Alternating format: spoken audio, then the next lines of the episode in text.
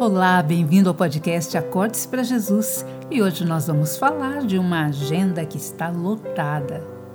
Vamos ler juntos Isaías 40, do 28 ao 31. Será que você não sabe? Nunca ouviu falar? O Senhor é o Deus eterno, o Criador de toda a terra. Ele não se cansa nem fica exausto. Sua sabedoria é insondável. Ele fortalece ao cansado e dá grande vigor ao que está sem forças. Até os jovens se cansam e ficam exaustos, e os moços tropeçam e caem. Mas aqueles que esperam no Senhor renovam as suas forças, voam bem alto como águias, correm e não ficam exaustos, andam e não se cansam.